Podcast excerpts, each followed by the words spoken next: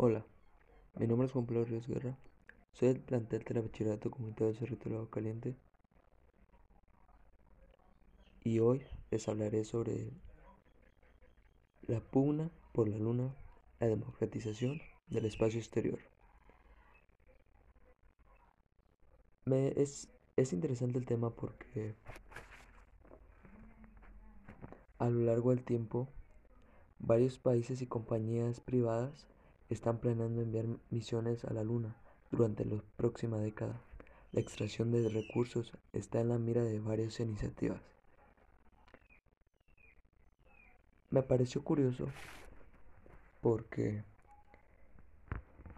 nos habla que en el caso de que una nación o una campaña se proclamaran dueños de alguna región o recurso en, en un cuerpo celeste, en este caso hablando de la luna, podría desencadenarse una pelea por la luna, similar en ciertos aspectos como, como fue el conflicto entre la pelea por África. Y actualmente, media docena de gobiernos y varias organizaciones privadas han estado planeando enviar misiones a la Luna en un futuro cercano. Es por esto que esta situación propicia para que surjan conflictos entre, entre gobiernos.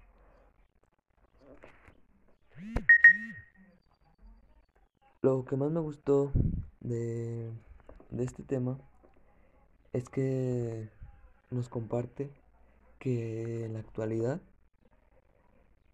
muchos países, es que, que, que es extraño que muchos países ahora están interesados en en convertirse gobernadores de la luna.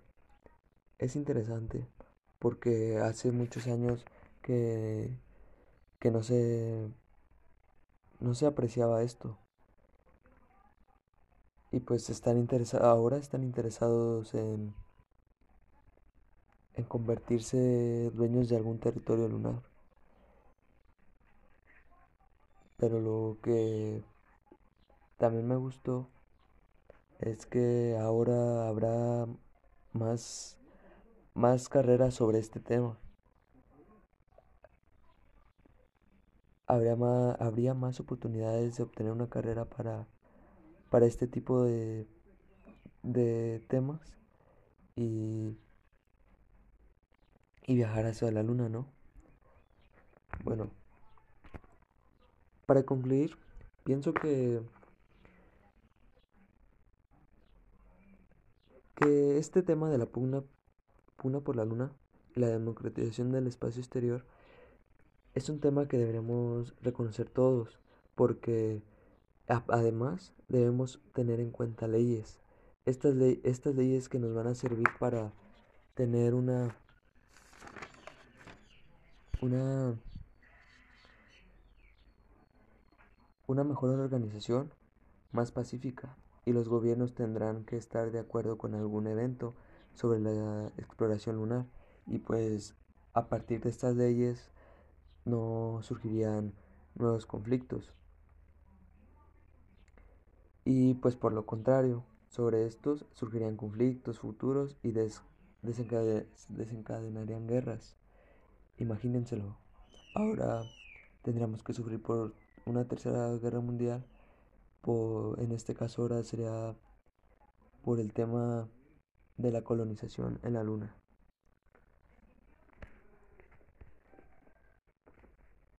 Muchas gracias por su atención. Les invito a seguirme en mi podcast y hasta pronto.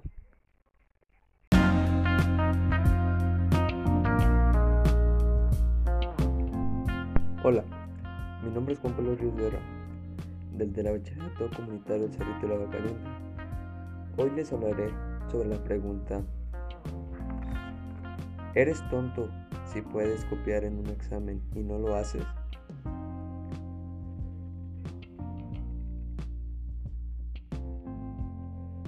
Esto nos lo plantea un libro de que estudia la filosofía y que nos lleva a reflexionar sobre lo que entendemos que si es correcto o es incorrecto copiar en un examen. Y de aquí es donde en lo personal yo creo que es, es incorrecto hacerlo. Esto porque cuando copias es una manera, sí, es una manera sencilla de, de hacerlo. Pero lo que no, lo que, en lo que no te apuntas, en lo que no te das cuenta es que mientras estés copiando, tus conocimientos serán bajos, será tu mente se estará desarrollando un desierto lleno de escasez de conocimientos, porque lo único que hiciste fue, fue copiar. Bueno, mi respuesta está basada en las ideas de Sócrates. Él entendía la justicia como la capacidad de hacer lo correcto. Los seres humanos nacemos con la posibilidad de decidir qué hacer con nuestra existencia y conforme vamos viviendo tomamos decisiones que van determinando un camino y una biografía. Si quieres ser feliz, tienes que aprender a elegir bien. De aquí es basada mi respuesta, como lo dije anteriormente. Cuanto más vas vas buscando la manera fácil, la más sencilla de, de hacer las cosas más fáciles, estarás creando y determinando un camino. Y ese camino lo único que vas a encontrar es desierto. ¿Pero por qué desierto? Porque todas las veces te las pasaste copiando. Y lo único que fuiste creando fue un mundo lleno, sin, lleno de, de escasez de conocimientos. Bueno. Yo pienso y creo que la mejor manera de actuar es, es siempre hacer las cosas bien, hacer lo que te haga feliz, que, te haga conforme y no, y no yéndonos con la manera más fácil de hacerlo, sino por, lo, por la manera en la que implique conocer, estudiar, analizar temas que te generen interés de ir conociendo cada vez más y más y te hagan sentir feliz. Para concluir, recomiendo a un alumno de telebachillerato que, que si piensa copiar, que tenga en cuenta que, que él mismo estará siendo perjudicado y estaría provocando nacer un pensamiento desértico es como lo comentaba. Como conforme nosotros vamos vamos viviendo, tomando decisiones y van determinando un camino como, como me basé en, en esta en esto que nos dijo Sócrates estará provocando un pensamiento en donde la creatividad ya no existe, el conocimiento se va perdiendo y llega a un limitada, una limitada mente de conocimiento. Bueno, esto fue todo por hoy. Eh, muchas gracias por su atención. Les invito a seguirme en mi podcast y hasta pronto.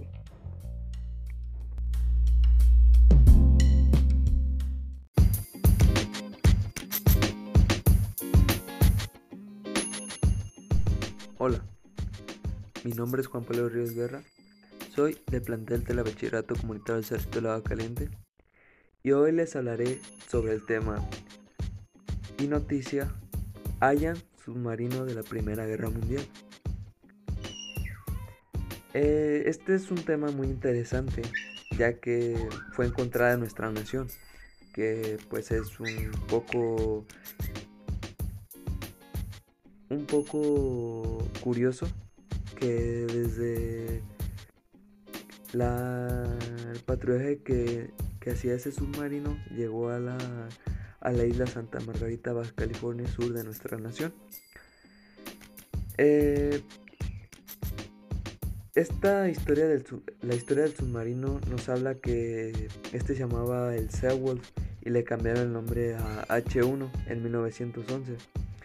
Este es un submarino norteamericano que fue usado para el patrullaje de su costa atlántica de Long Island. Pero hubo un caso, es la historia de este submarino cuenta que el 6 de enero de 1920, junto con el H2, emprendían un, regreso a California, en la costa este. Eh, cruzaron el canal de Panamá y cuando anocheció del 12 de marzo, los dos submarinos navegaban en aguas sudcalifornianas. Es por esto, este es la, el motivo por el que se encontraba en esa parte de nuestro país.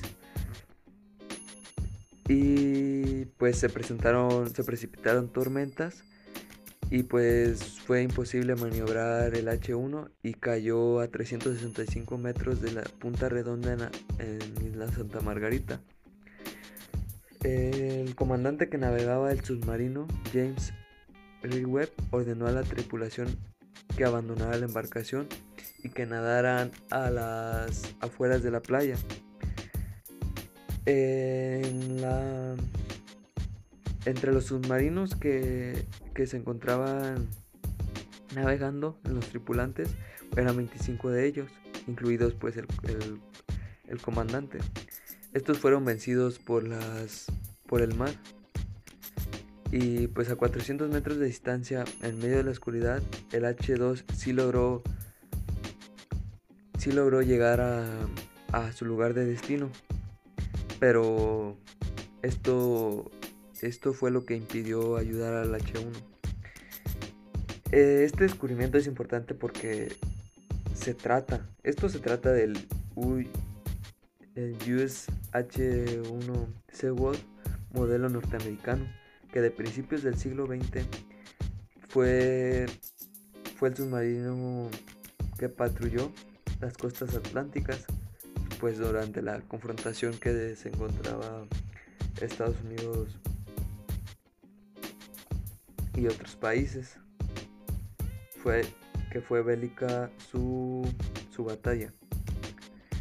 En este, en este descubrimiento se, se incluyó una útil herramienta para el descubrimiento de, este submarino a, a características profundas con el uso de la fotogrametría. Este modelo tiene una utilidad enorme porque a través del tiempo podemos seguir monitoreando el deterioro de la embarcación y así con gran exactitud, ya sea por corrientes o degradación natural del material con el que, con el, que el submarino fue hecho. Es por esto que obtuvimos de, de principio a fin de todos los, los conocimientos de, y características del submarino a partir de la fotogrametría. Bueno, muchas gracias por su atención. Les invito a seguirme en el podcast y hasta pronto.